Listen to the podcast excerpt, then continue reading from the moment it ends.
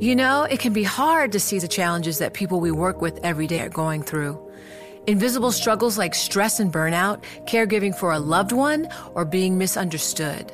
But insight, awareness, and empathy will help us better see the issues they're dealing with. And that can make us and our companies healthier too. I'm Holly Robinson Pete. Join us on The Visibility Gap, a new podcast presented by Cigna Healthcare. Download it wherever you get your podcasts. You know success when you see it, or you think you do the people in the spotlight. But what about those small business masterminds who succeed at making their money work harder? They do that by having a business bank account with QuickBooks Money, which now earns 5% annual percentage yield. Making your money work as hard as you do? That's how you business differently. Learn more about QuickBooks Money at quickbooks.com slash 5APY. Banking services provided by Green Dot Bank, member FDIC. Only funds and envelopes earn APY. APY can change at any time. From Silicon Valley to Wall Street, the promise and perils of artificial intelligence are playing out on the world stage. But what will the next phase of AI adoption look like?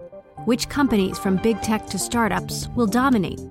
And where do the risks and unintended consequences lie? I'm Emily Chang.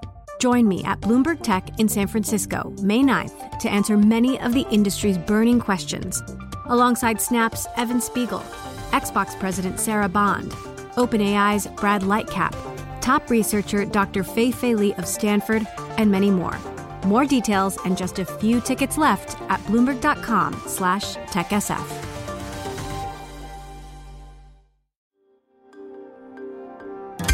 Le entregamos todo lo que necesita saber para comenzar el día. Esto es Bloomberg Daybreak para los que escuchan en América Latina y el resto del mundo.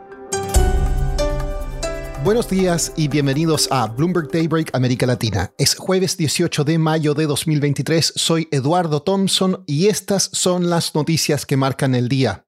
Los futuros en Wall Street y las acciones europeas nuevamente apuntan al alza gracias al optimismo de un eventual acuerdo sobre el techo de la deuda en Estados Unidos. Las tasas de los bonos del Tesoro suben y el dólar se fortalece frente a sus principales pares. Lograr un acuerdo para elevar el techo de la deuda podría tener efectos insospechados de corto plazo.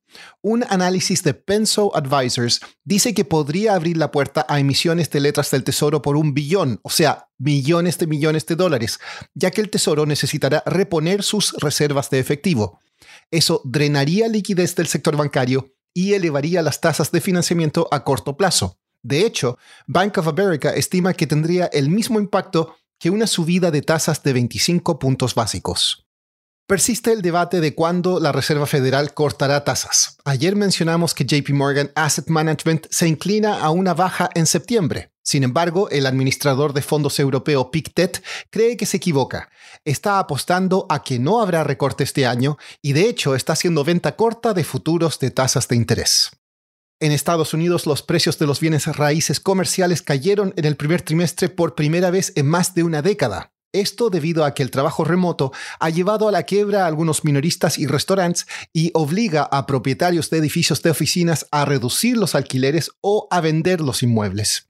Si bien la caída fue de menos del 1%, Moody's espera que los precios bajen un 10% en general y posiblemente más si Estados Unidos entra en recesión. El presidente de Estados Unidos Joe Biden y otros líderes del G7 se reúnen a partir de hoy en Hiroshima, Japón. Las preocupaciones sobre China y Rusia dominarán las discusiones. Pasando a América Latina, hoy habrá decisión de tasas del Banco de México. El consenso es que Banjico mantenga su tasa de referencia en un 11,25%. También se formará el PIB de Chile en el primer trimestre. Siguiendo en Chile, la Cámara de Diputadas y Diputados dio su aprobación final al proyecto de regalías mineras que eleva la carga tributaria a las minas de cobre en el país. Ayer, el presidente de Ecuador, Guillermo Lazo, anunció que disolverá el Congreso y llamará a elecciones anticipadas ante el riesgo de un juicio político por supuesta corrupción. Cuatro legisladores dijeron que pedirán a la Corte Constitucional de Ecuador revisar la legalidad de la decisión de Lazo. Hablamos con Stefan Kefner, corresponsal de Bloomberg News en Quito, sobre esta situación y acá nos da más detalles. El presidente Guillermo Lazo, quien enfrentaba un juicio político, al parecer no confiaba en obtener suficientes votos en la Asamblea Nacional para sobrevivir este segundo intento de removerlo. Por eso decidió cerrar temporalmente el Congreso hasta que se lleven a cabo elecciones en un breve plazo de meses, y mientras tanto podrá emitir decretos ley económicos para gobernar. La Constitución ecuatoriana del 2008 le permite hacer esto una vez durante sus primeros tres años de gobierno. Stefan, ¿cómo está la situación en las calles? ¿Podrían haber protestas como las de Perú? Las reacciones iniciales han sido relativamente cautas, tal vez porque aunque Lazo no goza de gran popularidad, el rechazo al Congreso era contundente. Los pocos meses hasta que se celebren elecciones también inmediatamente lanzan la campaña electoral, un potencial desfogue importante para las pasiones políticas. El Consejo Electoral ha dicho que ya anunciará el calendario electoral en pocas horas. ¿Y cuál ha sido la reacción en el mercado, en los precios de los bonos ecuatorianos? Mientras la situación en Ecuador está tranquila, los bonos cayeron a su menor nivel en un mes. Algunos analistas temen que haya violencia y más inestabilidad y que la contienda electoral retrase inversiones. Otros también temen un regreso de los eh, aliados políticos de Rafael Correa al poder, ya que tuvieron un fuerte desempeño en las elecciones locales de febrero. Hay que recordar que Correa hizo una reestructuración hostil de bonos en el 2008 y 2009, cosa que disgustó al mercado financiero internacional. Por último, obtener un MBA ayuda a cerrar la brecha salarial, pero no por mucho tiempo.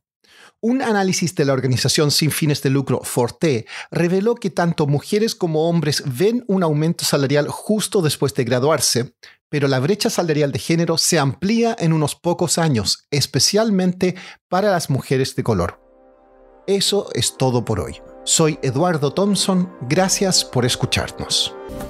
Para conocer todas las noticias que necesita para comenzar el día, revise Daybreak en la app Bloomberg Professional, donde puede personalizar las noticias que desee recibir. También puede suscribirse a la versión solo audio en Spotify, Apple Podcasts o la plataforma de su preferencia. Eso es todo por hoy. Escuche de lunes a viernes Bloomberg Daybreak. You know, it can be hard to see the challenges that people we work with every day are going through. Invisible struggles like stress and burnout, caregiving for a loved one, or being misunderstood. But insight, awareness, and empathy will help us better see the issues they're dealing with. And that can make us and our companies healthier too. I'm Holly Robinson Pete. Join us on The Visibility Gap, a new podcast presented by Cigna Healthcare. Download it wherever you get your podcasts.